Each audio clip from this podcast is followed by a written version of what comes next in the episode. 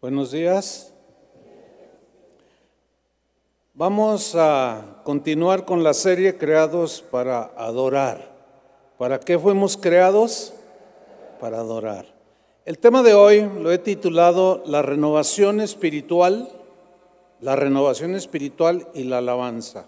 ¿Qué relación hay en un eh, en una persona, en un cristiano, en una congregación, en unos líderes que se renuevan espiritualmente, ¿qué, relación tiene con la alabanza?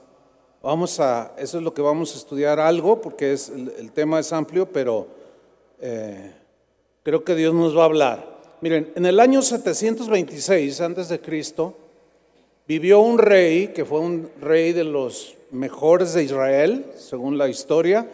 Este rey se llamó Ezequías. Este rey fue un rey justo, era un hombre que amaba a Dios. ¿Ustedes aman a Dios? Pues ustedes son como Ezequías. Este hombre amaba a Dios. Cuando él sube al trono, en su tiempo, en su momento, el pueblo de Dios, que él empezó a gobernar, estaba en una frialdad espiritual. Se habían vuelto indiferentes hacia Dios. Se olvidaron de todo lo que Dios había hecho por ellos.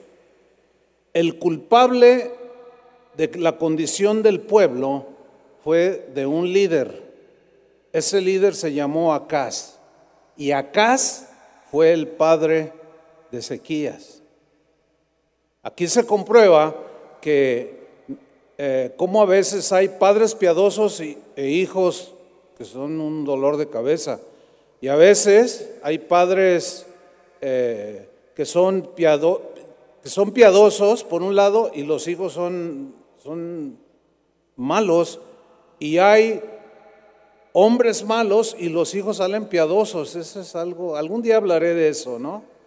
Pero Acaz, siendo el padre de Ezequías, era el culpable de la bancarrota del pueblo de Dios de ese tiempo.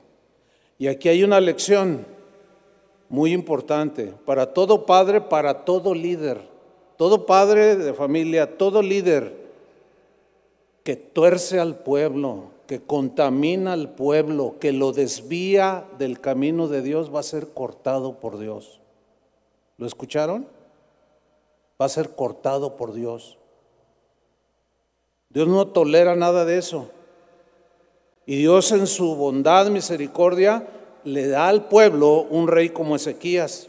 Lo primero que hizo Ezequías fue limpiar el templo de Dios, porque le importaba la presencia de Dios. Él lo que hizo fue, en primer lugar, llamar a sus líderes y al pueblo, primero a sus líderes, los llamó al arrepentimiento. Después llamó al pueblo para que retornaran a Dios, para que volvieran a los caminos de Dios. Maravillosamente, los líderes que en ese tiempo había, eh, que, él pues eh, comenzó a liderar de una manera pues este, maravillosa con la gracia de Dios, respondieron al llamado de Ezequías. No todos responden, pero en este caso respondieron los líderes, el pueblo también respondió y arrepentidos trajeron sacrificios a la casa de Dios. El resultado fue una renovación espiritual llena de Dios, llena del Espíritu Santo. Y después de esa renovación, el pueblo se desbordó en una alabanza, en cantos, en un renovando su compromiso con Dios, porque donde hay renovación espiritual hay cántico de Dios, hay canto de Dios en la boca. Segunda de Crónicas 29, versículo 1, ahí nos narra esta historia. Dice 2 Crónicas 29.1, comenzó a reinar Ezequías siendo de 25 años, muy joven, y reinó 29 años en Jerusalén. Versículo 2, e hizo lo recto ante los ojos de Jehová. ¿Qué hizo el rey Ezequías? Lo recto. ¿A qué estamos llamados a hacer? Lo recto. Haz lo contrario te va mal, te va mal. ¿Qué fue lo que hizo Acaz? Entonces, Ezequiel era diferente, hizo lo recto, lo que a Dios le agrada, conforme a todas las cosas que había hecho David su padre. Eh, su padre era Acaz, pero es una, es una frase hebraica para decir que descendía del rey David. ¿sí? O sea, eso significa David su padre. Ok, entonces, Ezequías fue uno de los reyes más celosos, fue de los reformadores del pueblo de Dios más notorios. Entre otras cosas, quitó la idolatría, la adoración a los dioses falsos.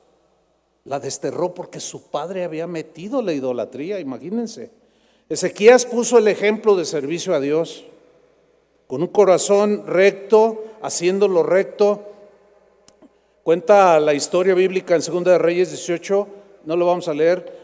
Él incluso en ese tiempo, cuando él hereda el, reino, tenían la serpiente que Moisés había levantado en el desierto, ¿se acuerdan? Ya la estaban adorando y no era para adorarlo, era un simbolismo. Entonces Ezequiel, Ezequías cuando llega al trono se da cuenta de todo esto y, agarra esa eh, serpiente de bronce y la destroza, la destruye. Entonces él empezó una reformación, ¿sí? una reforma dentro del pueblo de Israel. Dice el versículo 3, en el primer año de su reinado, o sea, de inmediato, en el primer año de su reinado, en el mes primero, abrió las puertas de la casa de Jehová y las reparó. ¿Por qué las abrió? Porque su padre, Acaz, las había cerrado.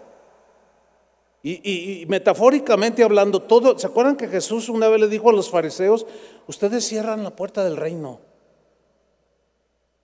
Porque ni entran y no dejan que otros entren. Si tú te quieres condenar, si tú te quieres ir al infierno, vete tú, pero no te lleves a los demás. Y eso es lo que había hecho acá. Entonces lo primero que hizo el rey fue abrir las puertas de la casa de Jehová y las reparó porque estaban en ruinas. Dice el versículo, versículo 4, e hizo venir a los sacerdotes y levitas. Aquí está. Los primeros que llamó fue a los sacerdotes que ministraban en el templo y a los levitas que servían en el templo y que entre sus labores llevaban la alabanza a Dios. Entonces los llama y los reunió en la plaza oriental y les dijo, oídme, levitas, escúchenme bien, levitas, servidores de Dios, santificaos ahora, significa limpien sus corazones, arreglen sus corazones, arreglen sus caminos, no podemos seguir adelante si ustedes que son parte de los principales, de los líderes, no arreglan sus caminos. Santifíquense ahora y después de hacerlo, personalmente, santificad la casa de Jehová, el Dios de vuestros padres, y sacad del santuario la inmundicia. Ya era nido de ratas y todo, estaba en total abandono la casa de Dios. Pero metafóricamente hablando, nosotros debemos de sacar la inmundicia que hay en el corazón, como amarguras, rencores. No podemos, miren, un líder, un pastor, un guía espiritual no puede llevar muy lejos al pueblo o a los que está liderando si su corazón está lleno de inmundicia. Pero de inmundicia como de celos, de amargura, de murmuración, no los puede llevar muy lejos van a, va a tropezar ese líder o esos líderes y van a hacer a tropezar a todos los que vienen detrás de él. Por eso eh, lo que hace Ezequías es exactamente lo que, si tú quieres una renovación espiritual en tu familia o personal, yo como pastor anhelo una renovación espiritual para esta congregación, que ya ronda los 41 años de edad y empiezan, empiezan las plumas a hacerse viejas. ¿Entienden? Empieza al pico del águila a, salir un callo allí en las garras y un pico grueso y empiezan a dejar de volar. Y están todos así. Alaba al Señor. Horrible, horrible. Eso es síntoma que necesitas una renovación espiritual. Entonces Ezequías dice, no, no, no, aquí vamos a hacer las cosas como deben de hacerse. Vamos a sacar toda la inmundicia. Fíjate el versículo 6, porque nuestros padres se han revelado, nuestros antepasados se rebelaron y han hecho lo malo ante los ojos de Jehová nuestro Dios, porque le, dejaron, lo abandonaron y apartaron sus rostros del tabernáculo de Dios y le volvieron la espalda. Hay gente aquí que le ha vuelto la espalda a Dios. literal, le han vuelto la espalda a Dios. O sea, son religiosos, vienen a la reunión, pero por atrás. O sea, no están de cara con Dios. No están de cara con Dios. Porque al estar de cara con Dios, Dios te purifica, te limpia, te levanta, te hace volar como las águilas. Pero si le das la espalda a Dios es todo lo contrario. Y créanmelo, esos no, no llegan muy lejos. Por eso es importante que de cuando en cuando haya esta renovación. Entonces le vuelven las espaldas al Señor. Miren, no hace mucho se, me acercó un joven, me dijo, pastor, ¿puede orar por mí? Le dije, claro, pero ¿cuál es la, la situación, la necesidad? Me dice, así literal me dijo, es que ¿sabe qué? Le di la espalda a Dios, abandoné a Dios. Le dije, ¿cuántos años tienes? Dice, 28. Dice, yo nací en esta iglesia. Mis padres, yo no lo, hasta, hasta ahorita pues, creció, pero eh, no, sé quiénes son sus papás, pero él dijo que seguían viniendo aquí.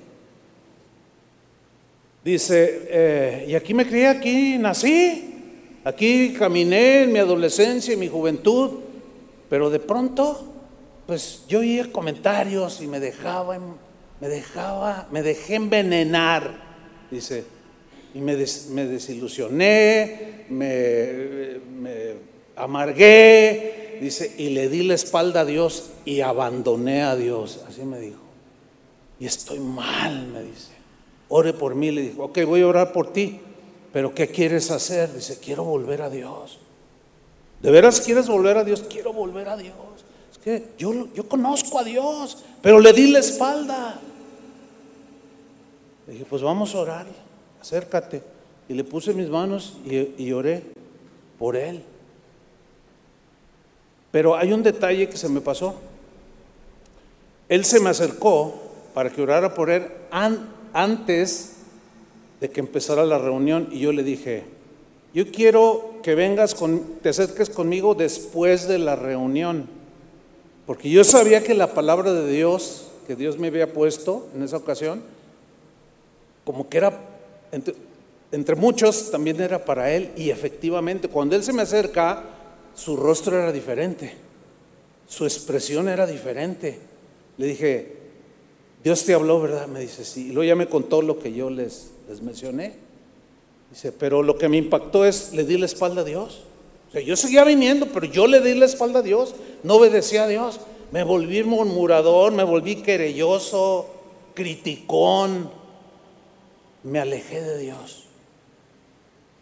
Le di la espalda. En Jeremías 12, 13, Dios se quejó de Israel y le dijo, porque dos males ha hecho mi pueblo.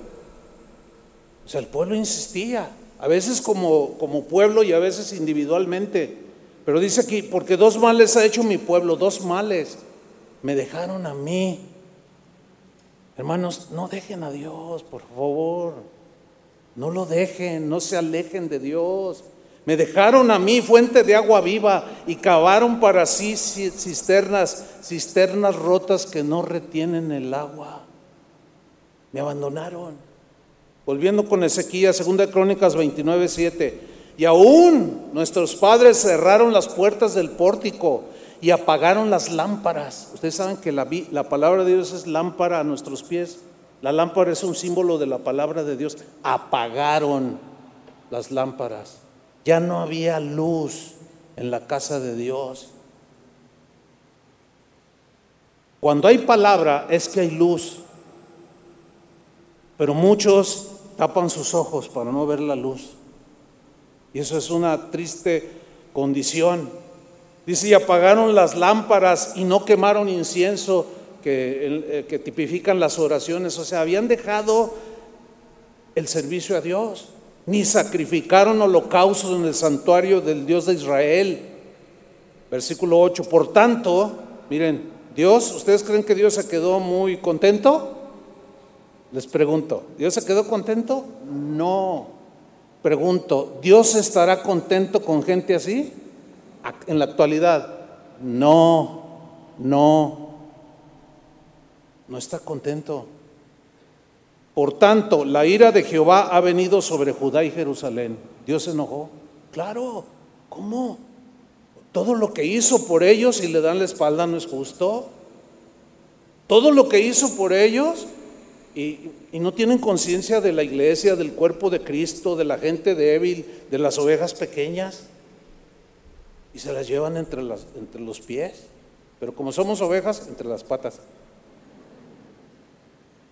Y vino el enojo de Dios, por supuesto. Dice, y los ha entregado a turbación. Todos aquellos que le dan la espalda, su mente no funciona. Están confundidos.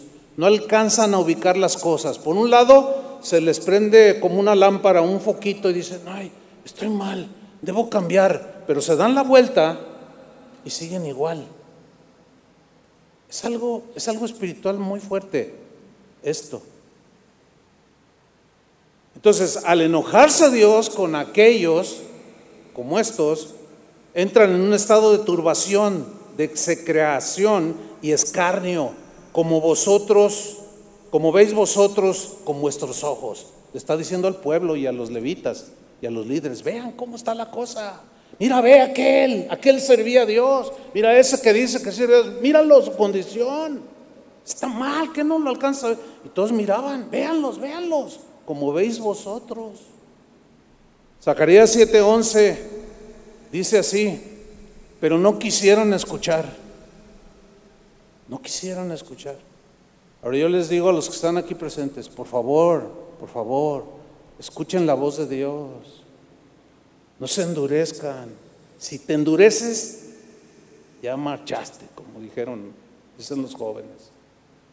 Si te endureces, ya no la hiciste créemelo.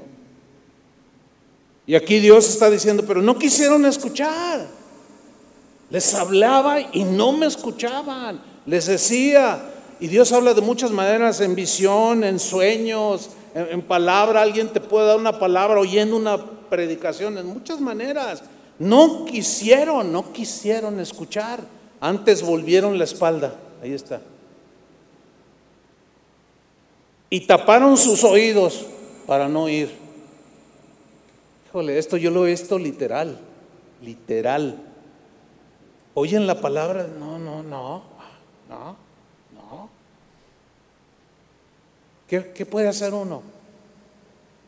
Pero sucede lamentablemente. Taparon sus oídos para no oír y pusieron su corazón como diamante. Usted sabe que el diamante es duro, ¿no? Es muy duro. ¿Sí? Pusieron su corazón duro como diamante, para no oír la ley ni las palabras que Jehová de los ejércitos enviaba por su espíritu, como ahorita. Por medio de los profetas primeros. Vino pues, vino por tanto gran enojo por parte de Jehová de los ejércitos. Algunos, yo he escuchado a cristianos que dicen, Dios es amor, y yo creo que Dios es amor. ¿Están de acuerdo con eso? Yo creo que Dios es amor. Y dicen, y Dios ya no se enoja con su pueblo porque todo lo llevó en Cristo. No se confundan, hermanos. Dios es amor. Tú amas a tus hijos y nunca te enojas con ellos, ¿verdad? Nunca te molestas con ellos porque, porque tú eres buenísima onda, porque hay amor por ti para ellos. Eso es falaz. Aunque ames a tus hijos, cuando ellos no hacen lo correcto, cuando te desobedecen y hacen sus travesuras, ¿a poco no te enojas con ellos? ¿Sí o no? Y les llamas la atención y los disciplinas y los dejas sin domingo y les quitas el, iPad. Y estaba en gran enojo Dios porque habían cerrado su corazón. Y aconteció que así como él clamó y no escucharon, escuchen esta advertencia de Dios, así como Él clamó, o sea, Dios clamó y no escucharon, también ellos clamaron y yo no escuché. ¿Por qué? Porque clamaron sin arrepentimiento. Les estaba yendo como en feria, ahora sí, ahora sí, pero que Dios ve el corazón, hermanos, lo acabamos de cantar hace rato. Dios ve el corazón. Y muchos son como el, como el que agarran, ¿verdad? Ahí con las manos en la masa saltando y, y, luego lo agarran y lo meten a la cárcel y le meten 20 años, qué sé yo. Y luego si tú le preguntas y le dices, ¿estás arrepentido? Sí, estoy muy arrepentido. Sí, sí, está arrepentido porque lo agarraron. Pero si no, seguiría robando. Y así, así, así pasa muchas veces a nosotros los cristianos. O sea, nos está yendo mal y clamamos, pero sin arrepentimiento. Y así como tú le diste la espalda a Dios, Dios te da la espalda. Esta es palabra fuerte, pero a veces se tiene que sacudir. ¿Se acuerdan cuando Jesús le dijo a Pedro, Pedro, Satanás me ha pedido para zarandearte como a trigo? Y yo le di permiso. Y he rogado para que tu fe no falte. Te hace falta unos azotes. Sí, porque así, así era como como separaban el grano de las espigas del trigo. Ahora son máquinas, ¿no? Pero en aquel tiempo agarraban los manojos y los estrellaban en el suelo. ¡Ah! Así los golpeaban contra el suelo y el grano salía y luego lo barrían y lo juntaban. A eso se refiere Jesús. Satanás me ha pedido para zarandearte, para que sueltes el fruto. Volvamos con Ezequiel, 2 Crónicas 29, 9. Y he aquí nuestros padres han caído espada. Claro, claro. Y no solo, no solo sus antepasados, sus hijos. Sus hijos. Nuestras hijas y nuestras mujeres fueron llevados cautivos por esto, que le habían dado la espalda a Dios. Una buena razón que tienen algunos para no alabar a Dios es estar en cautividad. Estar en cautividad se entiende, o sea, metafóricamente hablando, como estar amarrado, así. No puedes hacer nada por tu propia cuenta. Estás cautivo. Hay un salmo que está en la, en la Biblia, es el 137, donde refleja perfectamente cómo el Israel que estuvo cautivo en Babilonia dejaron de cantar porque estaban cautivos. Ahora, ¿por qué llegaron a la cautividad en Babilonia? Y no solo en Egipto, sino también en Babilonia. ¿Por qué llegaron a, ser cautivos? Porque le dieron la espalda a Dios, porque abandonaron a Dios, porque se alejaron de Dios, pisotearon sus caminos, o sea, no pisaron en sus sendas, pisotearon y se burlaron de Dios. Por eso es que estaban cautivos, fueron llevados cautivos. Y, está, y así están muchos cristianos. Miren, vamos a leer Salmo 137, versículo 1. Dice, junto a los ríos de Babilonia nos sentábamos. Dice, y llorábamos al acordarnos de Sión. O sea, el monte de Sión, Sión, el Israel de Dios, la tierra literal, Jerusalén, la ciudad santa. Versículo 2, en los álamos que había en la ciudad colgamos nuestras arpas. ¿Sabes por qué tienen muchos colgados el arpa? ¿Sabes por qué muchos no cantan, no alaban? con esa libertad y no se gozan en el Señor porque están cautivos, tienen colgado el arpa, colgaron las guitarras, colgaron la batería, colgaron el teclado, los arrumbaron por allá. ¿Para qué canto? No puedo cantar, no sale de mí nada. ¿Cómo va a salir si estoy cautivo? Entiéndase cautivo en la amargura, en la falta de perdón, en la falta de discernimiento, Estoy cautivo, entonces ¿cómo voy a cantar? Tengo mis manos así atrás atadas. No puedo. Y me acuerdo en aquellos tiempos cuando empezó mi vida cristiana. ay, qué bonito era.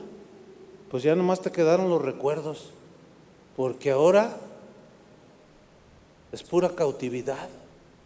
Dios no quiere eso para ti, te lo aseguro. Sigo leyendo.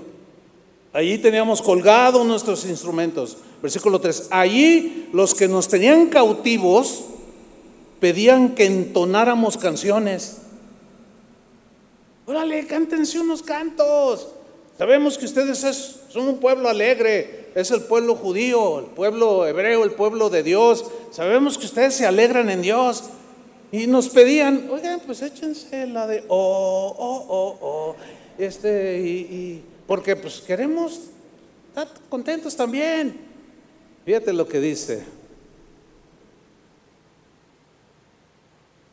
Los que nos tenían cautivos pedían que entonáramos canciones, versículos 3. Nuestros opresores nos pedían estar alegres, porque ellos sabían que ellos eran un pueblo alegre y el pueblo es alegre y adorador y alabador cuando está libre.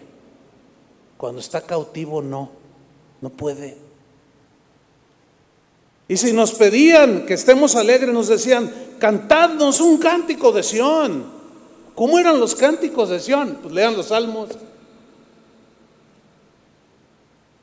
Eran los cánticos de alabanza donde se regocijaba el pueblo y luego hacen una pregunta, versículo 4, ¿cómo cantar las canciones del Señor en una tierra extraña?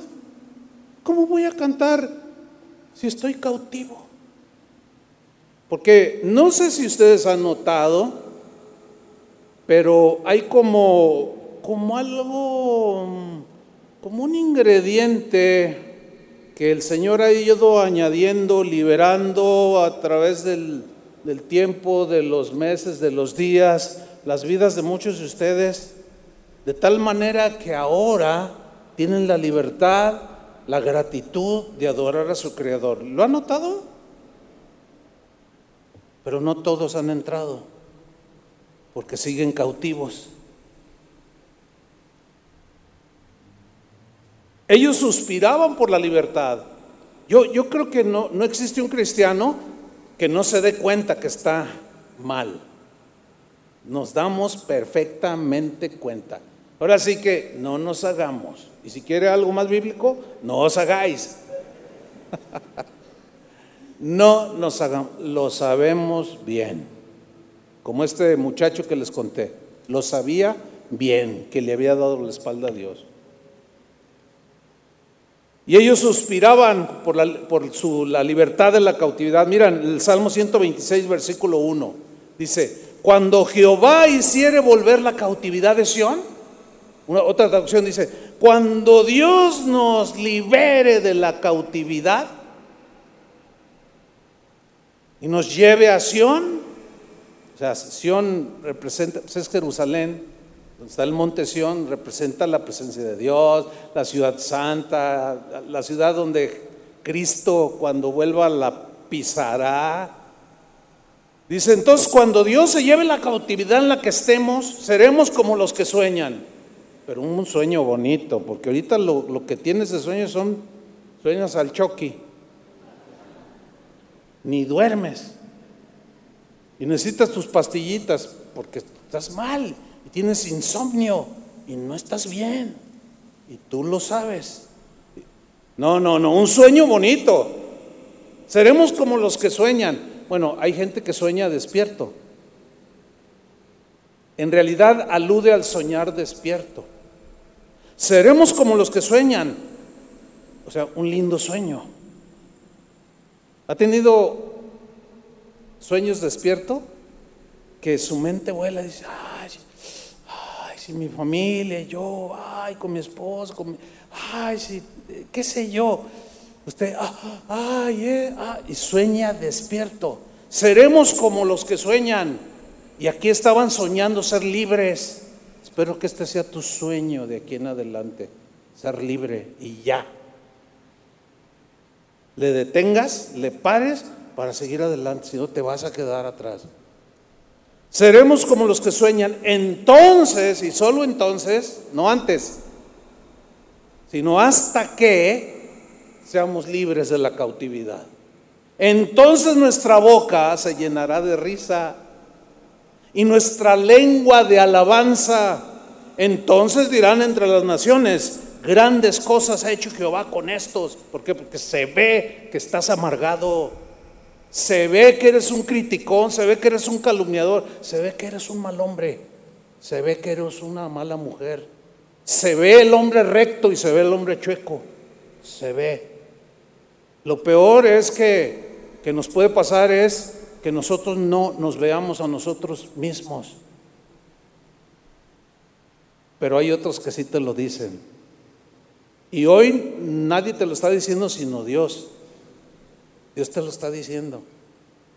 Para que ya no le vuelva la espalda de Dios, arregles tus caminos, te santifiques. Para que puedas gozarte con el pueblo de Dios. Estamos esperando al Señor. ¿Cuántos lo esperan? Pues es motivo de alegría, hermanos. Y algunos oran, a mí me lo han dicho, yo, yo le pido al Señor, Señor, no vengas todavía. Tú sabes que estoy mal, pues arréglate ya, hombre, ¿qué esperáis? Entonces nuestra boca se llenará de risa y nuestra lengua de alabanza. Entonces dirán entre las naciones, grandes cosas ha hecho Jehová con estos, porque se ve, se ve. ¿Cómo está hermano? Bien, híjole. No, no, no, no. Versículo 3. Grandes cosas ha hecho Jehová con nosotros. Estaremos, ¿cómo? Alegres. Estaremos alegres. Porque Dios sigue haciendo grandes cosas entre nosotros. Y Ezequías, volviendo a Ezequías, quería la libertad para su pueblo. No soportaba ver a los oprimidos. No soportaba ver a, los que estaban alejados de Dios. No soportaba ver a, a los líderes de Israel dándole la espalda a Dios. No lo podía soportar. No quería eso. Y como él era un hombre recto, hizo lo correcto. Dice en 2 Crónicas 29, 10. Ahora pues, dice Ezequías, yo he determinado hacer pacto con Jehová, el Dios de Israel. Yo. O sea, se empieza por la cabeza. Por eso la Biblia dice que oren por sus pastores, por los que los guían en los caminos de Dios, para que no seamos como águilas viejas. Eh. Hace rato alguien me hizo una broma, me dice, no, hermano, ¿y ese canto del águila? ¿Qué, cómo, va? Los que esperan en el Señor. Luego, ¿Cómo dice el, Correrán y no se cansarán. Luego, ¿cómo es Julio? levantarán las, águilas, las alas como las águilas. Dice, aquí, aquí le van a la, América, ¿verdad? digo, ay hermano, ¿cómo crees? Dice, sí, le van a la América, le van a la América. ¿Por qué cantan esos cantos? Le digo, bueno, pues, pues le vamos a la América, pues, pues estamos contentos. Por eso compusieron ese canto, ¿sabían? Por supuesto que no. Es una broma ahí que me estaban haciendo. Pero las águilas vuelan. Ya dejando a un lado el fútbol y la goliza que le metieron a las chivas. Pero las águilas vuelan y Dios nos compara con águilas. Pero muchos andan como pollos, como gallinas. Las gallinas no vuelan. No se trepan a los árboles y aletean, pero siempre que aletean, siempre caen al suelo, siempre. Y las águilas no esas se remontan a las alturas. Y Dios siempre ha comparado a sus hijos con águilas. ¿Cómo anda tu vuelo? Pues a metro y medio, otros a medio metro, y otros ni despego los pies, hermano. No, yo no lo sé. Pero Ezequiel dijo, yo he determinado hacer pacto con el Señor para que aparte de nosotros su enojo. No puedo ver que el pueblo siga así. Y en este caso, en lo que me concierne a mí, yo soy el primer comprometido. Tengo que serlo. No puedo darme el lujo de ser un águila vieja. Y las águilas cuando se hacen viejas, así Dios las hizo, hay un, hay un tiempo de transformación donde cambian su pico, arrancan sale un pico nuevo, sus alas, todas las plumas, todas llenas de grasa, ya gruesas, duras, empieza a arrancar y empieza una renovación. Hay un salmo que dice, me renovarás como el águila. Hay una renovación espiritual y cuando hay una renovación espiritual en lo personal, siempre hay canto. Siempre. Y luego les dice en el versículo 11, hijos míos, no os engañéis ahora, o sea, no se engañen, porque Jehová os ha escogido a vosotros, le está diciendo primero a sus líderes. Dios te escogió a ti, levita, a ti, sacerdote, a ti, tú que sirves en la casa de Dios y Él está ahí con ellos. No, se engañes, ustedes tienen un llamado. Dios los ha llamado para que le sirvan, pero le dieron la espalda.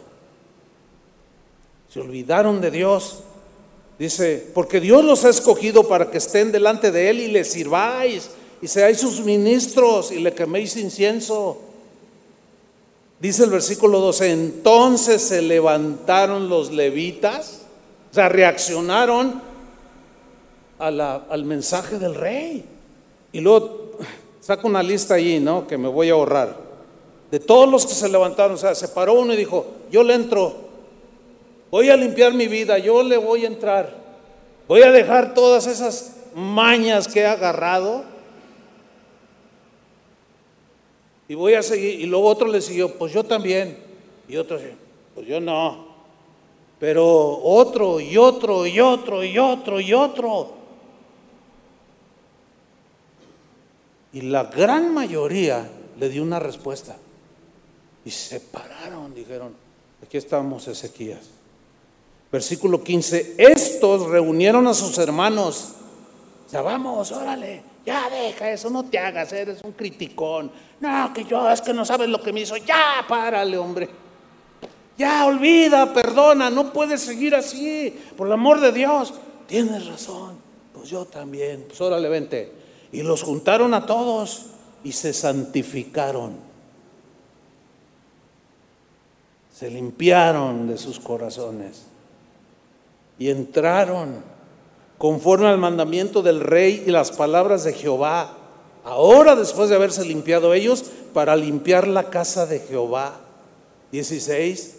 Y entrando los sacerdotes dentro de la casa de Jehová para limpiarla, sacaron toda la inmundicia que hallaron en el templo, de Jehová. Entiéndase, ídolos, mugre que estaba en la casa de Dios. Pero primero hay que sacar la mugre del corazón. Primero hay que sacar la inmundicia del corazón. Porque Dios mira el corazón, no la apariencia. Dice entonces que sacaron toda la inmundicia que hallaron en el templo de Jehová, la sacaron al atrio de la casa de Jehová, al patio que estaba ahí. Y de ahí los levitas la llevaron, toda esa inmundicia, toda esa basura, la llevaron fuera al torrente de Cedrón.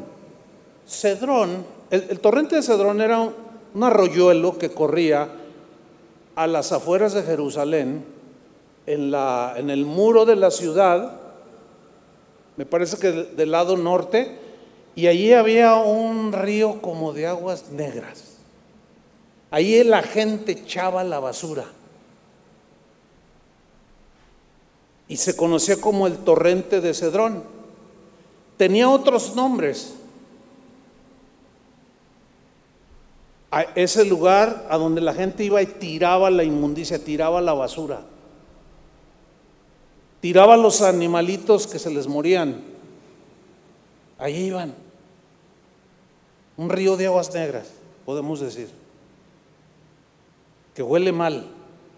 Y entre otros de los nombres que tenía este valle de torrente de Cedrón era Valle de la Decisión. Qué interesante, ¿no? O sea, o decides, decides echar toda la inmundicia allá al, al río de aguas negras, o te quedas en la inmundicia. Es una decisión que tú vas a tomar. Nadie la va a tomar por ti. Ellos entraron al templo, sacaron toda la inmundicia, ¿a dónde la llevamos? ¿A dónde? Ya saben a dónde. Al río de aguas negras que se lleve toda la inmundicia. Llegaron al también llamado Valle de la Decisión con todas sus inmundicias. Dijeron, ahí está, órale. Y las tiraron. Eso es lo que deben de ser. Eso es lo que debemos hacer. sacar la inmundicia y tirarla al río de aguas negras y que se vaya. Versículo 17. Comenzaron a santificarse el día primero del mes. Fíjese, el día primero del mes. O sea, inmediatamente, la respuesta fue pronta. Y a los ocho del mismo mes vinieron al pórtico de Jehová y santificaron la casa de Jehová en ocho días, o sea, la limpiaron. Y en el 16 del mes primero terminaron de sacar la inmundicia. Imagínate, oiga, dos semanas o más de dos semanas sacando la inmundicia de la casa de Dios, así literal, templo de Dios. Oiga, pues ¿qué tanto habían metido allí? Probablemente algunos de ustedes tarden dos días en sacar toda la inmundicia, otros más, porque a más inmundicia más tiempo, porque batallan, batallan con sus cosas que ya se les quedaron en el corazón, algunos, y no las sueltan tan rápido, y saben que no deben de estar ahí, pero ahí las conservan y tardan un poco más. Mire, tárdese lo que se tarde, pero sáquelas. ¿Cuántos dicen amén? Tárdese lo que se tarde, pero sáquelas. No puede quedarse con la inmundicia allí, en su corazón. Y finalmente terminaron después de 16 días, dice, versículo 18. Entonces vinieron al rey Ezequías y le dijeron, ya hemos limpiado toda la casa de Jehová el altar del holocausto y todos sus instrumentos y la mesa de la proposición con todos sus utensilios. Asimismo hemos preparado y santificado todos los utensilios que en su infidelidad había desechado el rey Acaz, que era su papá, para que vean que no había conflicto de intereses. O sea, mi papá fue un hombre malo, lo reconoció, tenía que reconocerlo. Tenemos que reconocer cuando nuestros hijos no andan en los buenos caminos. Pero no solo reconocer los, que, los otros que andan mal, nosotros mismos. Tenemos que reconocerlo. De otra manera no puede haber restauración ni renovación. Todo esto había sucedido por la infidelidad de su papá, del rey Acaz, cuando reinaba. Y aquí están delante del altar de Jehová. Todo va para afuera. Versículo 20. ¿Qué sucedió? Y levantándose de mañana, el rey Ezequías, o sea, la primera hora, madrugó, se levantó, le urgía limpiar la casa de Dios. Amaba a Dios.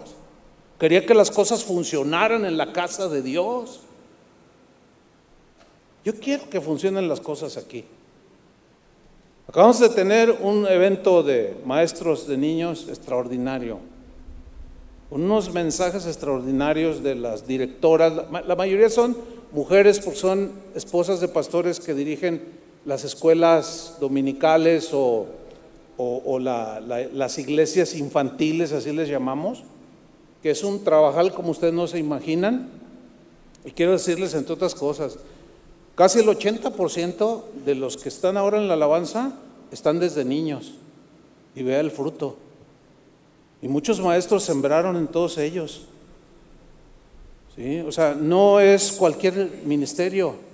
Yo quiero que funcione bien y funciona bien. No, a la perfección nadie la va a lograr. Pero créamelo, hermano, queremos que las cosas funcionen bien. Igual con los jóvenes. Igual, igual con el Ministerio de Alabanza, igual con los matrimonios. Yo quiero que funcionen. Y si alguno no funciona, será quitado. Punto. Será removido.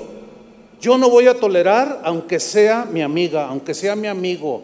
Un día discipliné a mi hijo. Lo bajé. Y alguien me dijo, ay, pastor disciplinoso. Pues hizo esto. Ay, pero eso hijo, ¿y qué? ¿Y qué que sea mi hijo? Todos parejos. Entonces, al menos aquí yo he tratado de evitar eso. Hay gente que hace sus cosas y luego alguien lo exhorta. Oye, hermano, este, el pastor es mi amigo. Sí, soy su amigo. Hasta que pisotean a Dios. Yo no voy a congeniar con nadie, no voy a soportar a nadie que le dé la espalda a Dios y se, y se acurruque diciendo que yo soy su amigo. Yo no tengo esos amigos. Y lo digo en serio. Y he perdido a muchos amigos que no son amigos, porque al torcerse y al llamarles la atención, no arreglan sus caminos y yo no soy su amigo.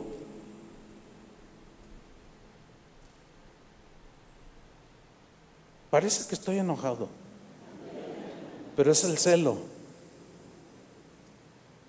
¿Se acuerdan de Jesús cuando entró a, su casa y agarró un azote? ¿Qué es esto? Y agarró, estaban ahí los que tenían monedas, los que cambiaban las monedas de todos los países, los que vendían palomas.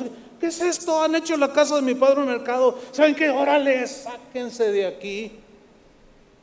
Y los echó para afuera. Dos veces limpió su casa. Uno está registrado en el Evangelio de Juan y los otros, la otra ocasión en los tres evangelios. Ahí tendrá tiempo de leerlo allá en su casa. Pero Dios no se puede manifestar en, en, una casa donde hay inmundicia. Cuando Dios le dijo a Moisés, levántame un tabernáculo, estaba todo puro. Y dice que, que cuando, en Éxodo, que cuando Moisés terminó de construir el tabernáculo ahí en el desierto, dice, la nube de la gloria de Dios cubrió el tabernáculo y la gloria de Dios llenó el tabernáculo. Estoy leyendo Éxodo 40, 35. Y no podía Moisés entrar en el tabernáculo de reunión porque la nube estaba sobre él y la gloria de Jehová lo llenaba. Yo quiero que este lugar sea glorioso. Pero hay algunos que estorban pero Dios los va a sacar. Y sí me duele, por supuesto que me duele. Hay gente que está sufana. Ah, yo soy amigo de fulano. O sea, de los malandrines, de los que se oponen a Dios. Y todavía se enorgullecen. No están haciendo lo recto delante de Dios. Porque el que no está con Dios está contra Él. Del lado, a ver, si tú te pones del lado de alguien que se burla de Dios, que es un, que es un murmurador, que es un mentiroso, y tú te pones del lado de Él, automáticamente te pones en contra de Dios, ¿sí o no? Porque buscas agradar a los hombres y no a Dios. Y Pablo decía, si yo agradara a los hombres no sería siervo de Cristo. Ahora, yo sé, yo entiendo por lo que dice la Biblia, que agradar a Dios te va a costar amigos. Pero a fin de cuentas, ¿quién es el que te salvó? Dios. ¿Qué hay que hacer por los amigos que andan mal? Orar por ellos. Invitarlos, así como lo hizo Ezequías. Vamos a arreglar, arregla tu vida, vamos a arreglarnos. Yo quiero que la gloria de Dios esté en este lugar. Lo mismo le sucedió a David cuando construyó el tabernáculo. El arca, recupera el arca y le construyó un tabernáculo y la gloria de Dios se derramaba allí. Cuando Salomón construyó el que fue en su tiempo una de las siete maravillas del mundo antiguo, el templo de Salomón. Dice que la gloria de Dios se derramó y los sacerdotes no podían entrar la, gloria de Dios, la Shekinah en, en el hebreo, la gloria de Dios reposaba en ese lugar.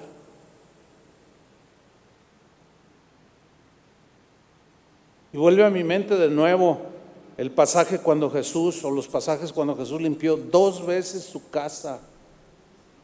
Dice, pues está escrito, casa de oración será llamada para todos los pueblos. Y ustedes la han hecho cueva de ladrones. Ustedes la han hecho todo menos la casa de Dios. Es, bien, es muy lamentable llegar hoy a iglesias que, parecen cabarets, donde se negocia todo, se vende la entrada porque viene el predicador, se, se, se vende la entrada al concierto de no sé quién. Se volvió un mercado. Pero ya pronto está el Señor con su látigo para echar a todos esos de su casa, entiéndase, de su presencia. Y no habitarán en su presencia. Por eso, hermanos, reaccionen a la palabra y, y decídanse, decídanse. Es su momento, es su tiempo. Vamos al final, segunda Crónicas 29, 21. Y presentaron siete novillos. Fíjate, después de todo lo que sucede con, la insistencia de Ezequías, reaccionan, presentaron siete novillos. Yo quiero que ustedes subrayen la, la palabra siete, siete, siete. Siete novillos, siete carneros, siete corderos, siete machos cabríos, siete, siete. Ustedes saben que en la Biblia el número siete es el número perfecto. O sea, estaban haciendo exactamente lo que nunca deberían de haber dejado de hacer, lo correcto. Y restarle, porque miren, el que murmura le resta. De estar en siete, le resta a seis.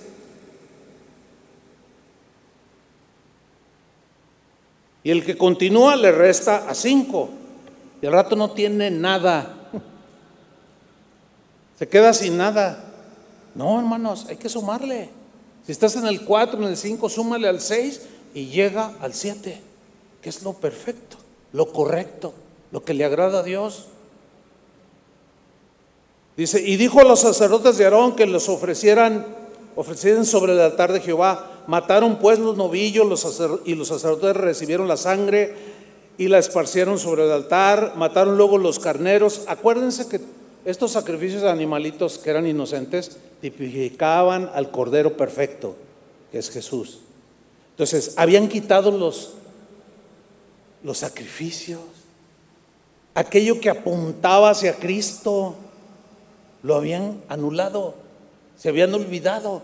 Entonces retoman y vuelven a recordar y a entender que el sacrificar esos animales inocentes estaban hablando del Cordero de Dios.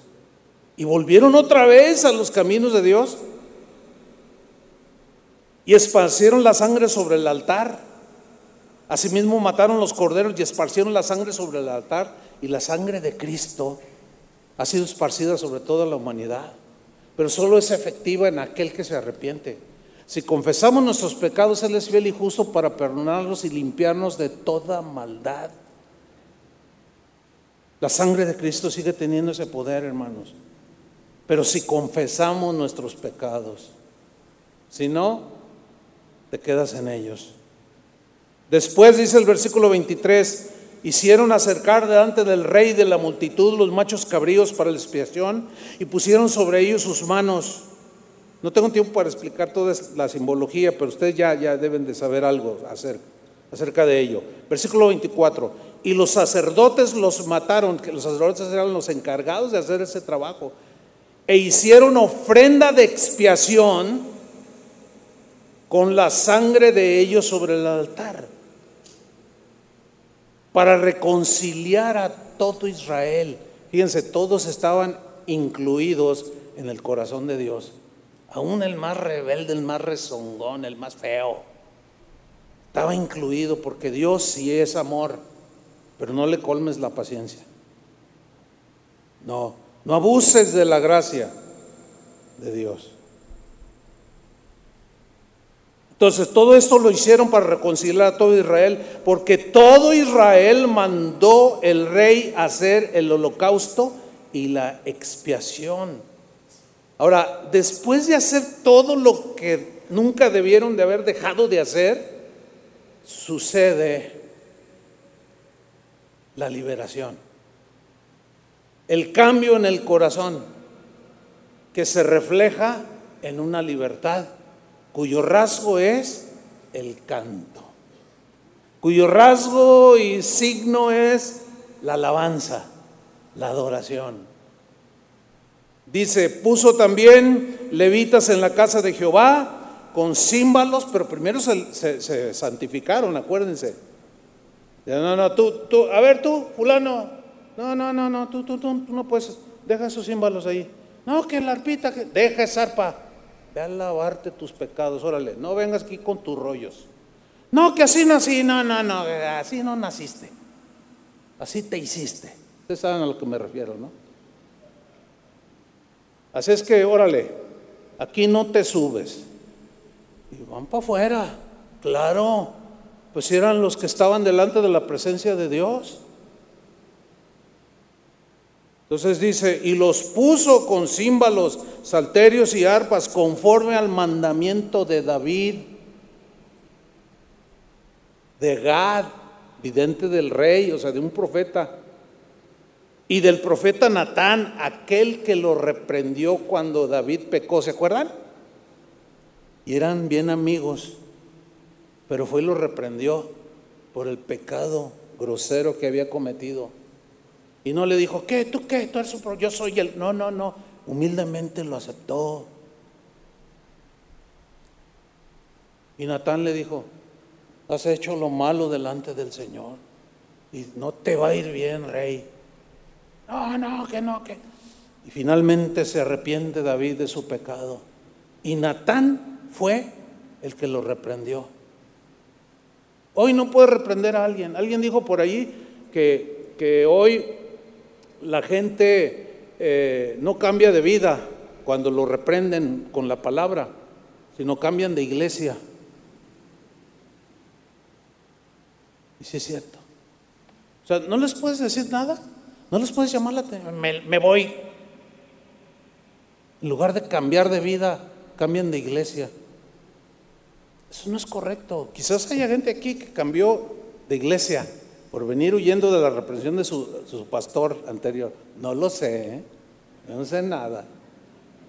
Pero si ese es tu caso, párale ya, porque al rato te va a tocar aquí. ¿Y qué? ¿Te vas a ir a dónde? Vas a terminar allá con los de la luz del mundo, donde allá se vale de todo, o en esas iglesias light donde se vale de tocho, morocho. Nadie te dice nada, aquí lo recibimos Aquí a nadie le decimos nada, Dios es incluyente y te presentan un Dios todo desfigurado, destituido de su gloria y de su santidad, para presentarte un Dios que tolera todo lo que haces, todas tus tranzas, todas tus habladurías. ¿Saben que ese no es el Dios de la Biblia, eh? Ese no es el Dios de la Biblia. ¿Ya se dan cuenta que no es ese? No, el Dios de la Biblia reprende y castiga a los que recibe como hijos. ¿Cuántos son sus hijos? Entonces aguanten la vara esto. Aguanten la vara. Hasta ahorita no se me ha salido ninguno, ¿eh? ese es buen síntoma. Porque hay veces que estoy predicando y estoy diciendo algo fuerte como ahora. Yo sé que es fuerte para algunos. Se levantan y se van. Estorbas menos. Sí, es la verdad. Y, y además son honestos. Dicen, no me gusta lo que dice el pastor me voy y, son honestos, pero los peores, ¿saben cuáles son? Los que no están de acuerdo y siguen aquí. Esos son los peores. Pero Dios siempre los saca a la luz, siempre los avergüenza, siempre, porque es su casa. Y un día trae el látigo así, mira. A ver dónde está lo inmundo y todo lo torcido. Y ahora le va para afuera. Así me enseñaron a mí a caminar en los caminos de Dios, hermano. A lo mejor si me hubieran enseñado de otra manera, pues ahorita anduvieran, quién sabe dónde anduviéramos, todos torcidos y chuecos. Pero no, hermanos, eso, somos cristianos, somos hijos de Dios y servimos a Dios. ¿Cuántos dicen amén? Entonces aguantan la vara. Hasta ahorita ya la aguantaron, ya tengo una hora predicando. Está bien. Pero si hay alguno aquí que no se ha levantado y no está de acuerdo, híjole, Dios tenga misericordia de ti. O cambias o... Pero ya, mejor vamos a terminar, porque luego dicen, ay, lo dijo por fulano, por quien sea. Si Dios me dio esta palabra es por algo. Amén. Bueno, por algo soy el pastor, pues, si no. Pero terminamos en el versículo 26, y los levitas estaban con instrumentos, con los instrumentos de David. estaban todos listos porque sus corazones ya estaban limpiados. Y estaban con los instrumentos de David y los sacerdotes con trompetas, o sea, con cuernos, chofar, cuernos de carnero. Les, llamaban trompetas, ¿no? Y ahí estaban listos. Y ahí estaba Ezequiel, Ezequías, y ahí estaba todo el pueblo. Y ya todos listos para celebrar que habían limpiado sus corazones. Fíjate nomás. Para celebrar que habían retornado a los caminos de Dios. ¿Se acuerdan del hijo pródigo? Que retornó con su padre. ¿Y qué hizo el padre? Fiesta. Y hay más fiesta en el cielo cada vez que alguien se arrepiente. Y los ángeles brincan de alegría. Y ahí estaban, versículo 27. Entonces mandó Ezequías sacrificar el holocausto en el altar. Y cuando comenzó el holocausto, comenzó también el cántico de Jehová. Ahora, aquí cántico de Jehová es la palabra shir, que significa literalmente canto gozoso. O sea, el canto no era de lamentación como el, el salmo, ay, colgamos nuestras arpas, cuando el Señor lleve la cautividad, seremos como los que sueñan, tantos agüitados ahí, todos. No, no, dice, empezó el cántico gozoso con las trompetas y los instrumentos de David, rey de Israel, y toda la multitud, ¿qué hicieron? Adoraban, todos. un avivamiento allí. Toda la multitud adoraba y los cantores cantaban. Y los trompeteros sonaban las trompetas.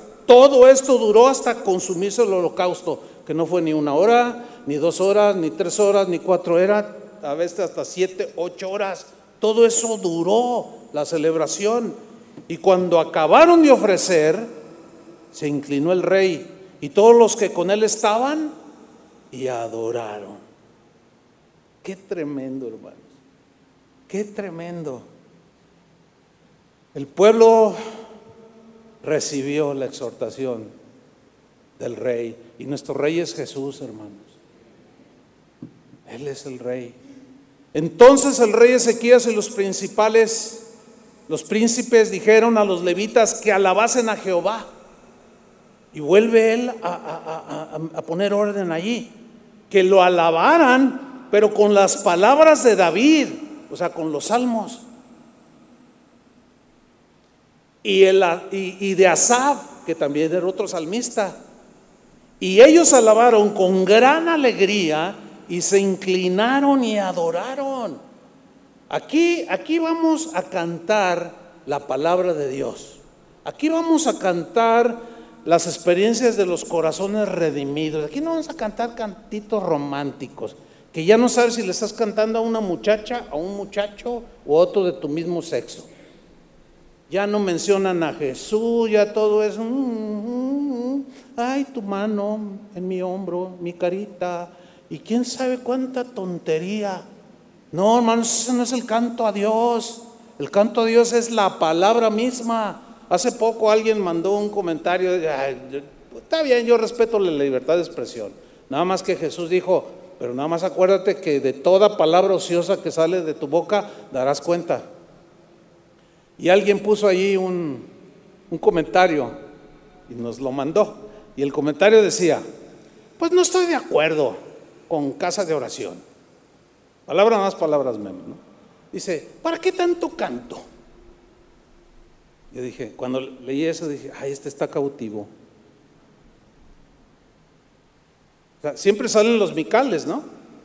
Siempre salen los hermanos del hijo pródigo que vieron que había fiesta porque se había arrepentido y había regresado el camino y allí con la familia y su hermano estaba enojado. ¿Se acuerdan hace ocho días que hablamos de eso? Siempre salen esos. Dice, yo, yo les sugeriría al tal Chuy Olivares, a mí, que canten menos y predique más la palabra. Yo dije, ¿le contesto no le contesto? Lo dice otro hermano, no, yo le contesto, hermano. Bueno, ya le contesté. Ah, ¿por qué le contesté? No, yo les he dicho que no le conteste. No, pues ya le contesté y le puse. Pues fíjate que nosotros cantamos la palabra y también la predicamos. Digo, no, no. Si, si fuera una jactancia, me estoy jactando en el Señor. Y eso Pablo dice, no, el que se gloríe, gloríese en el Señor. Y en eso sí me glorío, porque cantamos la palabra de Dios. Dele un aplauso al Señor.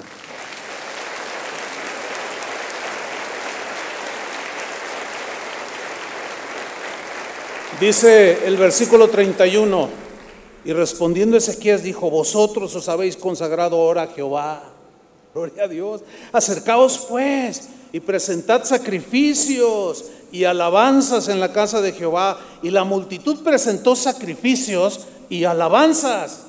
Y todos los generosos de corazón trajeron holocaustos, que eran los animalitos que costaban. Eso habla de que cuando Dios hace algo en el corazón, la mezquindad se va.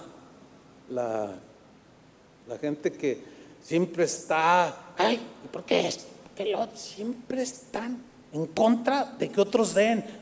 Si ustedes de los antidiesmo, yo así les llamo. Hay gente, ah, eso es de la ley, eso es eso. Y, que, y siempre están discutiendo que no den. Lo único que hacen es enriquecer a los pastores. Y bueno, lo que pasa es que hay algunos casos así, pero no todos somos iguales, como dice López Obrador. No, no todos somos iguales. Y yo puedo decir eso, no todos somos iguales. Hay quien les los engañan, ni les mienten, ni los defraudan. Nosotros somos diferentes. Y siempre oramos que Dios nos guarde en eso. Y, suple el Señor. Y llegaron con sacrificios porque había gente pobre que no tenía su paloma, su corderito. Órale, hermano, órale, órale. O sea, la generosidad es otra consecuencia. Dice, y fue el número de los holocaustos, versículo 32, que trajo la congregación 70 bueyes, 100 carneros y 200 corderos. Eso es generoso, hermanos. Todo para el holocausto de Jehová. Y las ofrendas fueron 600 bueyes y 3000 ovejas. Mas los sacerdotes eran pocos. El trabajo era mucho y no bastaban para desollar los holocaustos. Y así sus hermanos los levitas les ayudaron, era un trabajo propio de los sacerdotes, pero los levitas, sus corazones habían cambiado y les ayudaron hasta que acabaron la obra y hasta que los demás sacerdotes se santificaron. Mira la frase que dice, porque los levitas fueron más rectos de corazón para santificarse que los sacerdotes. Los sacerdotes es el, es el, digamos, eh, la crema innata. Sí, o sea, los de arriba, o sea, los, los machuchones, como dicen aquí en México, ¿no? Los, tú que estás, yo soy obispo, usted que yo, yo soy el papa, usted que es, yo soy Chuy Olivares. ¿Eh, ¿sí?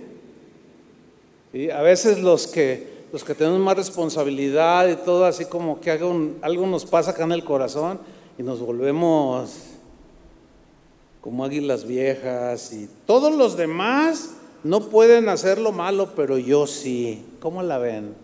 ¿Saben qué le dijo Jesús a todos esos líderes de Israel de su tiempo, a los fariseos?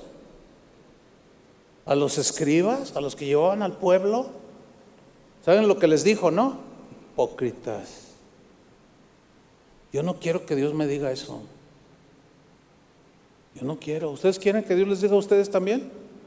No, yo no quiero que el Señor me, diga, tú ni entras, ni entras, ni dejas que los demás entren. Yo no quiero que Dios me diga eso.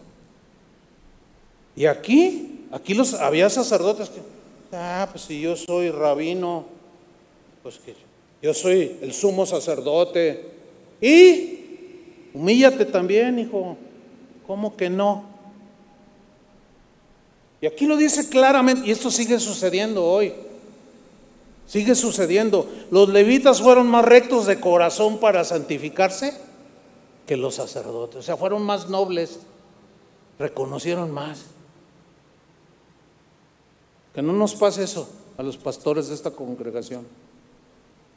Al pasar los años, versículo 35. Así pues, hubo abundancia de holocaustos con grosura de las ofrendas de paz y libaciones para cada holocausto y quedó restablecido el servicio de la casa de Jehová. Denle un aplauso al Señor.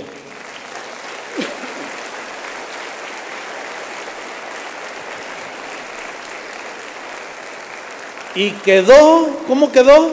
Quedó restablecido el servicio de la casa de Jehová. Versículo 36, pongan atención acá. Y se alegró Ezequías con todo el pueblo. ¿Qué sucedió allí? Hubo una renovación espiritual. Y la expresión, la consecuencia de esa renovación espiritual, ¿qué fue? el cántico de Jehová. Amén. El canto de alegría, de gozo por haber vuelto a los caminos del Señor, porque quedó restablecido el servicio de la casa de Jehová. Y versículo 36 y último, y se alegró Ezequías con todo el pueblo de que Dios hubiese preparado el pueblo. Miren, yo cuando leí este versículo dije, Señor, este, eh, ¿cómo, ¿cómo son las cosas? Porque nosotros ah, en junio pasado acabamos de cumplir 41 años pastoreando esta iglesia. 41 años, toda mi vida. O sea, tengo 67. O sea, empecé a los 26 años de edad. Algo así como Ezequías, bien chavo. Yo me acuerdo cuando, cuando empezó a llegar gente mayor, algunos llegaban ya cristianos y, algunos ya mayores y a lo mejor con más años que yo en el Señor. Yo me acuerdo que eh, pues empezó a crecer la congregación y pues se añadía, se añadían ovejas y uno que otro cabrito por ahí. Y este, yo me acuerdo que yo les hablaba y yo miraba a la gente que tenía más tiempo en el Señor o más adulta y me veían así. Una vez vi que uno, ¿y este qué me enseña a mí? Híjole, no, se ponen duros. A lo mejor no, no les enseñaba mucho, no era quizás mucho mi conocimiento, pero mi corazón sí era recto. Delante de Dios. Y Pablo le dijo a Timoteo que le hicieron lo mismo. Yo allí me consolaba. que nadie tenga en poco tu juventud, pero sé ejemplo de los creyentes, en palabra, en conducta, amor, espíritu, fe y pureza. 41 años pastoreando esta congregación, esperando que Dios prepare al pueblo para cuando el rey venga por su novia. Y bueno, yo estoy, yo estoy comprometido a hacerlo hasta el último día de mi vida. Y con la gracia de Dios, en Cristo, todos lo lograremos. Amén. Dele un aplauso al Señor, póngase de pie y Vamos a celebrar, vamos a celebrar que el corazón se está alineando con el Señor. Amén. Dele otro aplauso al Señor.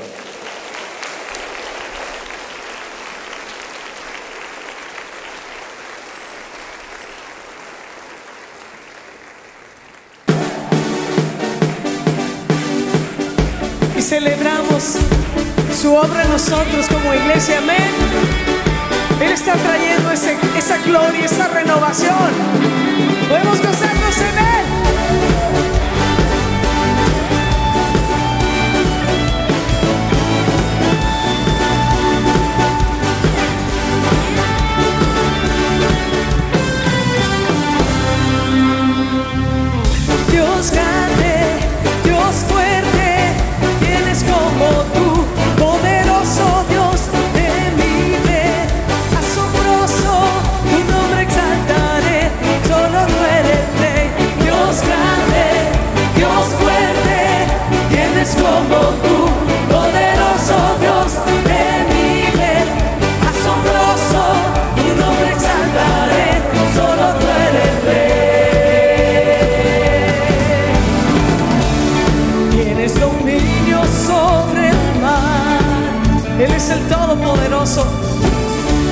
son los cielos y la tierra también.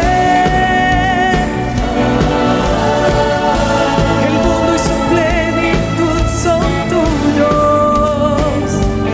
Tú los creaste, oh, tú los creaste. Siempre cantar.